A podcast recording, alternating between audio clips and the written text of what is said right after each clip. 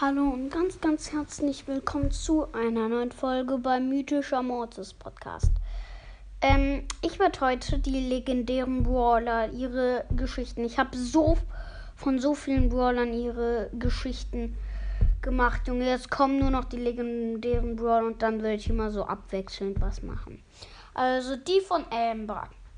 Amber ist ein Riesenfan von Poco und äh, ist bei der Tribüne bei von Poco da ein Riesenfan und ähm, ja, ähm, äh, äh, dann Poco macht so richtig coole Musik und dann äh, und dann kommt Ems auf einmal und in ihren Augen sind, sind, dann sind dann so Herzen und sie ist scheint in Poco verliebt. Dann kommt auf einmal Barley äh, und verwandelt Poco in einen Hasen und verwandelt ihn auch wieder direkt zurück. Dann stürmt Ems an auf die Tribüne und äh, verprügelt Ems und äh, ähm, Barley. Aber es ist voll komisch. Äh, sie nimmt dann Poco mit. Äh, und Barley führt dann seine Künste vor und zaubert Häschen. Penny äh, äh, ähm, zaubert sie her und die findet das nicht so toll. Und dann verbrennt er auf einmal die ganze Bühne. Aber in den Augen von Amber äh, sind Flammen. Also sie findet das nice, also cool.